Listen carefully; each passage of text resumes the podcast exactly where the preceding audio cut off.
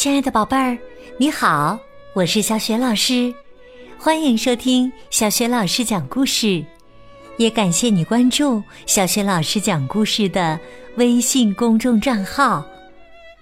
下面呢，小雪老师给你讲的绘本故事名字叫《樱桃保卫战》。这个绘本故事书的文字是来自法国的巴提克·蒂亚，绘图是。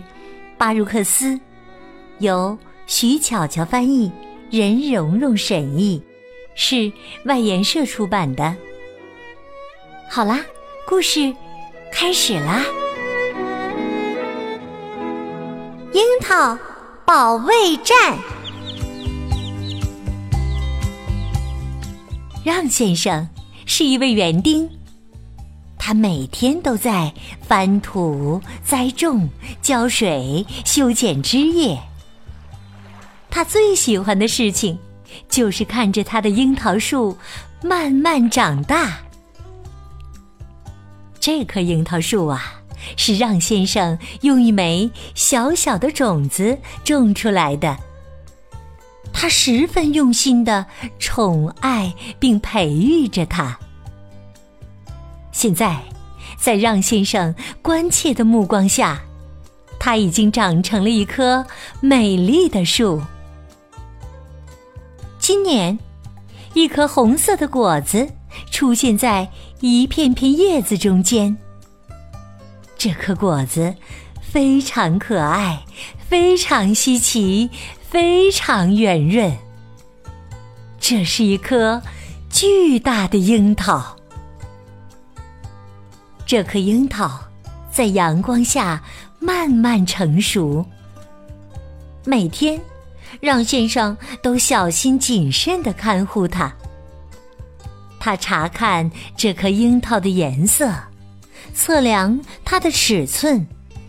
他拨开挡住阳光的树叶，还小心翼翼的用布把樱桃擦得如宝石般闪闪发亮。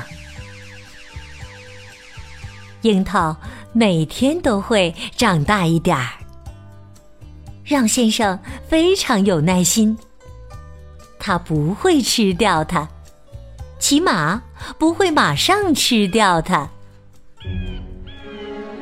但是有两只乌鸦，两只非常大的黑色乌鸦，落到花园的栅栏上。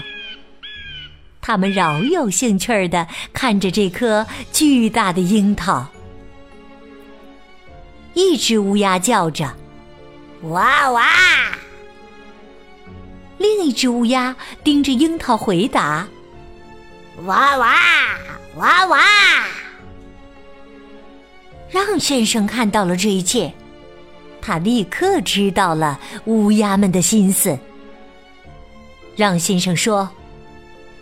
我以我的性命发誓，我绝不会让这些乌鸦偷吃我的樱桃。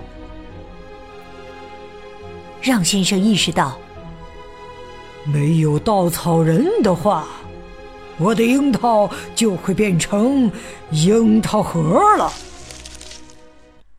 于是啊，他马上扎了一个非常可怕的稻草人。这个稻草人大极了，他的胳膊很长，足以抓住那些冒失的小偷。他的眼神像巫师一样可怕，连让先生都被他吓到了。糟糕，这两只乌鸦不但不害怕稻草人，反倒嘲笑起他来，因为这两只乌鸦。见多识广，他们去过很多地方，也见识过很多东西。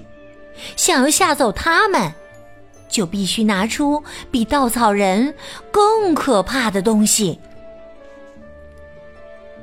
于是，让先生的视线再也离不开他的樱桃树了。晚上，他坐在树下。手里拿着特制的打乌鸦气枪，但是枪很重，夜也很长。让先生睡着了，还打起了呼噜。他梦见黑色的果核、红色的乌鸦、有羽毛的樱桃。乌鸦们呢？他们梦见让先生被卷到空中，在星空中翱翔，越飞越远，也离他的樱桃越来越远。第二天一早，让先生被刺眼的阳光惊醒了，他赶忙做了一张带刺的铁丝防护网。他先小心地将树围起来，然后把网搭到草坪上。这个障碍物非常密实，连让先生也不能靠近他的樱桃树了。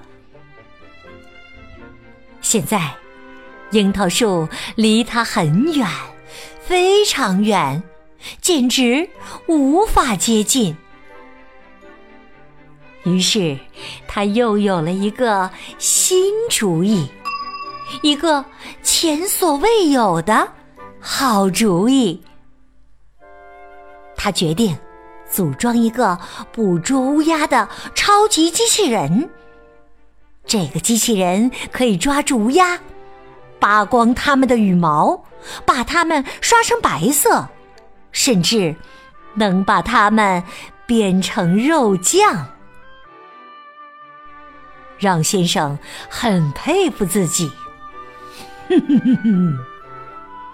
他一边冷笑着，一边启动了机器人。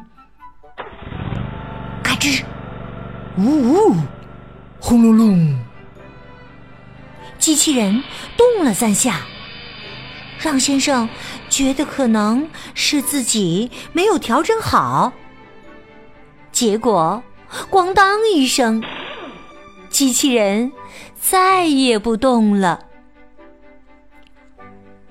让先生自言自语说：“嗯，大笼子，对，我要把樱桃用笼子罩起来。”但是啊，正当他尽心尽力的做着准备时，那两只乌鸦居然对樱桃失去了兴趣。哎，这是怎么回事呢？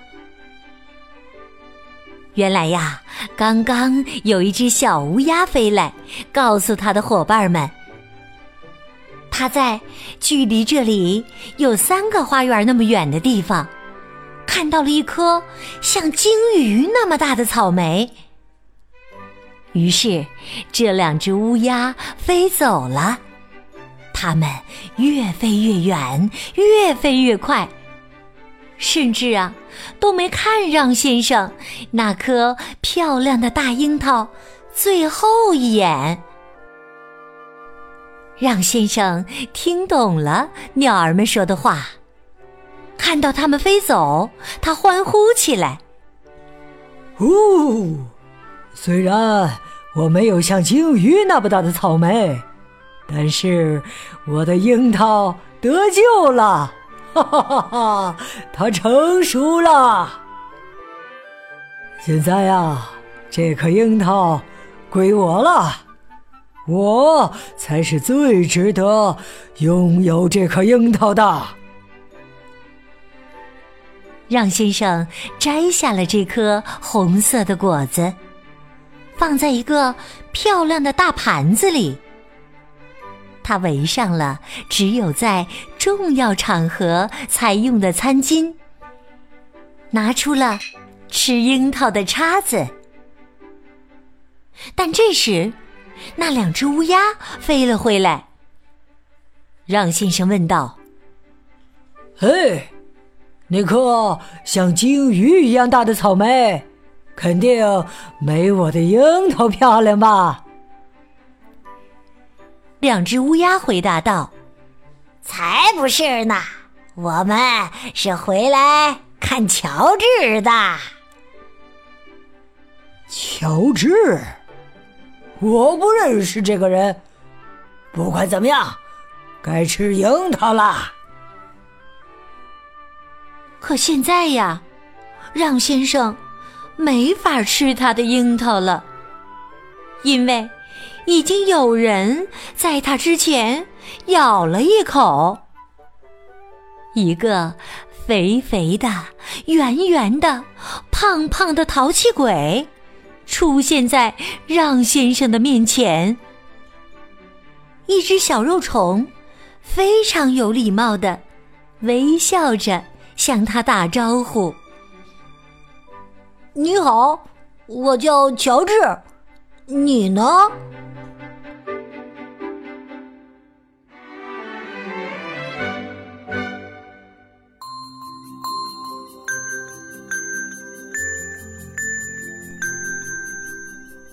亲爱的宝贝儿，刚刚小泉老师为你讲的绘本故事名字叫《樱桃保卫战》。宝贝儿，故事当中，让先生为了保卫这颗漂亮的大樱桃，想了很多办法。可是最后啊，让先生仍然没法吃他的樱桃，因为已经有人在他之前咬了一口。你还记得是谁在他之前咬了一口樱桃吗？如果你知道问题的答案。欢迎你在爸爸妈妈的帮助之下，给小雪老师微信平台写留言回答问题。